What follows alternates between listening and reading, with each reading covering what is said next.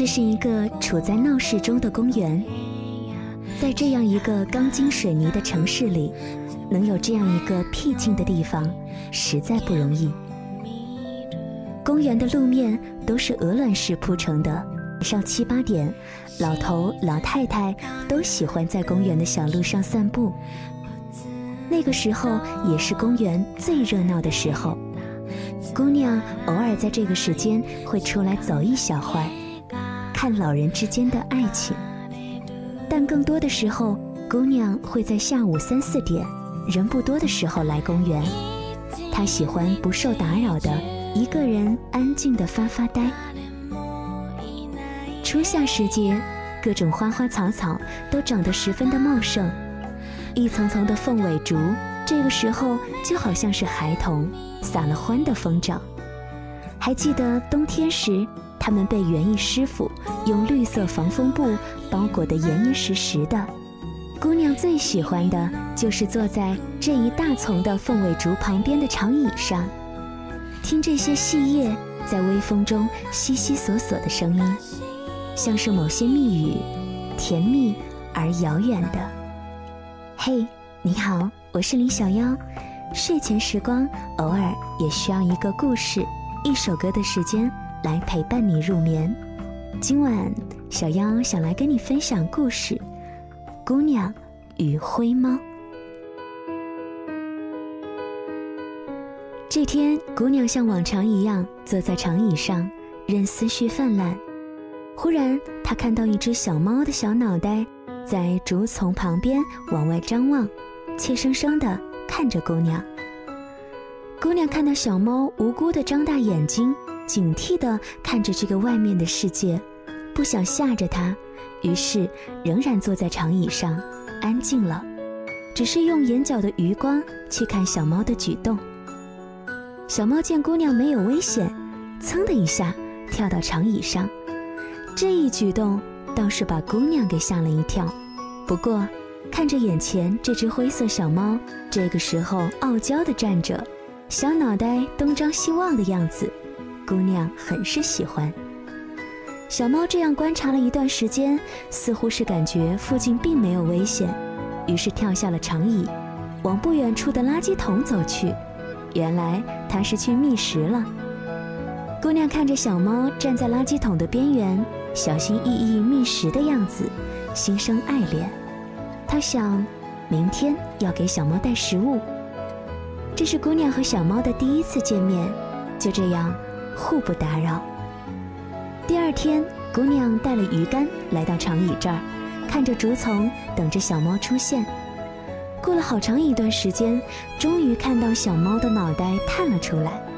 这一次，它没有在意姑娘，噌的一下又跳到长椅上，还是那么傲娇的四处张望。姑娘心里惦记着小猫，一个晚上她都在想，明天该怎样和小猫亲近呢？想到办法之后，满足甜蜜的睡去了。这一天，姑娘提前了一段时间来到长椅边上。在小猫会站上一会儿的长椅上放了一块鱼干，然后自己回到长椅的这头坐着，等待小猫的出现。这次小猫跳出来站在长椅上的时候，看到了那块诱人的鱼块，它耸着小鼻子，警惕地闻闻鱼干，没有马上吃，又用小脚丫翻动着，感觉似乎没有什么问题了，伸出小舌头轻轻地舔着。确定一切安全之后，狼吞虎咽地啃起了鱼干。姑娘看着小猫一系列可爱的举动，忍不住笑起来。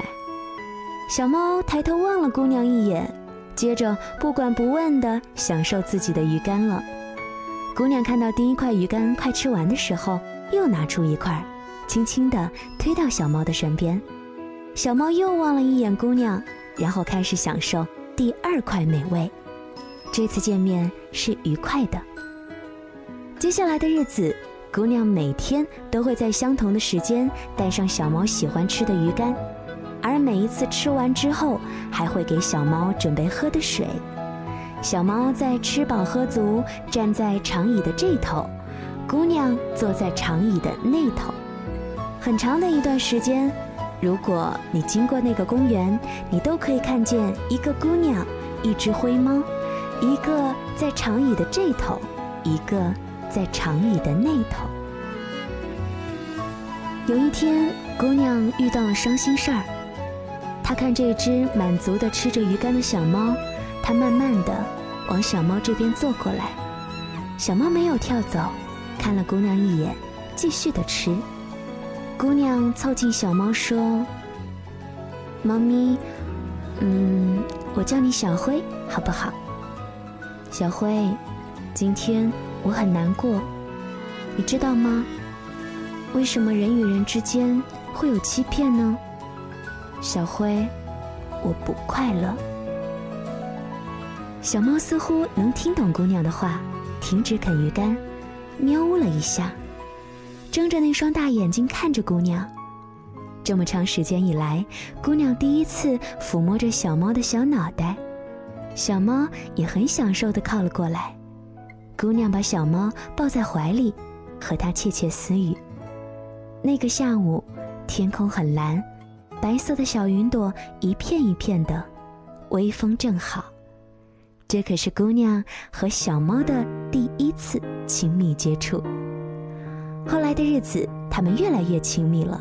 有时候，姑娘会看到小猫早早站在长椅的这头，张望着姑娘出现的方向；有时候，姑娘要回家了，小猫依依不舍地送她一程。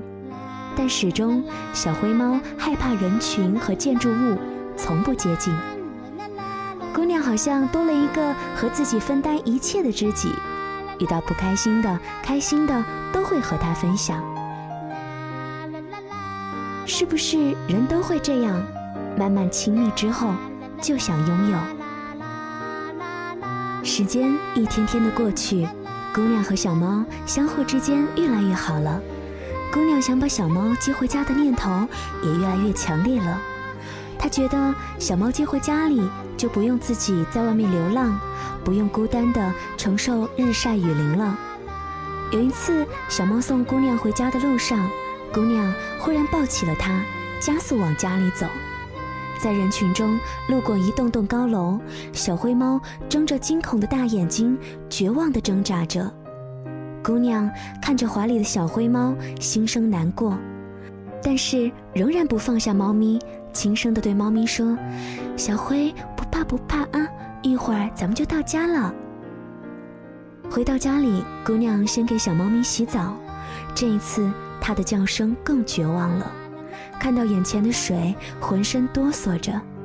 姑娘又安慰着说：“小灰不怕，等洗干净了就可以好好休息了，乖。”等洗好吹干了，姑娘看着眼前干干净净的小灰猫，更喜欢了。而小灰猫呢，惊恐地看着这个陌生的环境，看着那个似曾熟悉的他。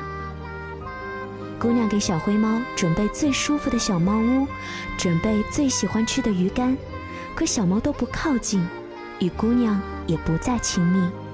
姑娘想抱起它，可它往后躲。小猫不吃不喝的待在角落里。姑娘心想，也许适应一段时间就好了吧。可是时间一天天的过去，小猫不吃东西，姑娘想抱起它，它躲得远远的。那个晚上，姑娘失眠了，因为小灰猫，她知道自己错了。为什么要把自己的想法强加到和自己亲密的小灰猫身上呢？它也有属于它的世界，不是吗？第二天天一亮，姑娘就走在蜷缩在角落里的小灰猫，轻声地说：“小灰，对不起，我们回公园好不好？”不要生气，好不好？可是小灰只是惊恐的看着他，没有回应。一路上，小灰也不像昨天一样挣扎尖叫了，而是异常的安静，蜷缩着颤抖的身体。终于走到长椅，姑娘把小灰猫放在长椅上，还没来得及道歉，小灰猫嗖的一下就不见了。姑娘想等着他出来，可一直到天黑，他也没有出现。第二天，姑娘早早的来到了公园，鱼竿没有了，但她也没有见到小灰猫。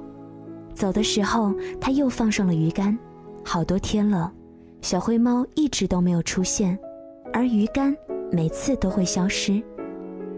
姑娘担心小灰猫出事儿了，但是鱼竿每次都没了，又给了姑娘安慰。就这样，他又是一个人坐在长椅上，等待小灰猫能够再次出现。他想，如果再次看到小灰猫的话，他再也不会强迫的把它带回家了。时间一天天过去，偶尔。姑娘会轻轻地摸摸小灰猫，但是他们却再也回不到曾经相互信任、毫无顾忌的时光了。小灰猫的眼睛透露出了他的担忧，他也想再一次在姑娘的怀里撒娇，可每次都会警惕，担心被再一次抱走。他们的亲密里透露出了淡淡的隔阂。姑娘在想，如果当初他不那么迫切的。想占有小灰，是不是现在会像之前一样亲密无间呢？姑娘仍旧每天出现在长椅那儿，小灰猫也会出来看看这个给过她惊喜、安全感，也给过她恐惧的人。他们仍旧安静的在长椅上，一个坐着，一个站着，看着远方。感谢本期故事的作者敏离离，也谢谢今晚你听我说故事。晚安，武汉，晚安，亲爱的你。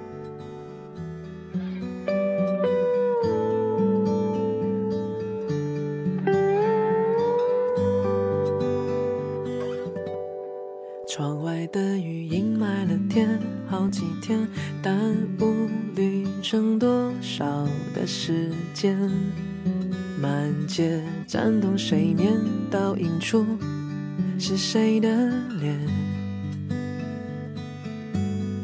犹如咖啡的杯，空的杯，香气还在令人太陶醉。往事淡淡枯萎，无所谓，我不后悔。以后不管漂流到哪里，要带上过去那些痕迹，那是一种很自己、属于自己的心。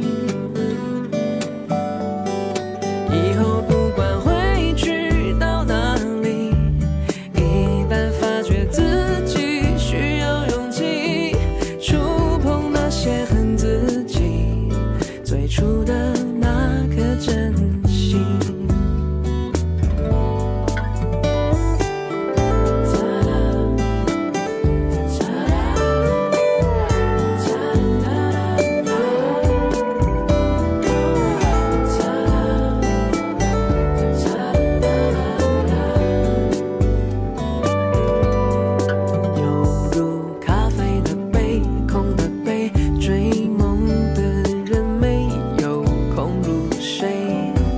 前方路。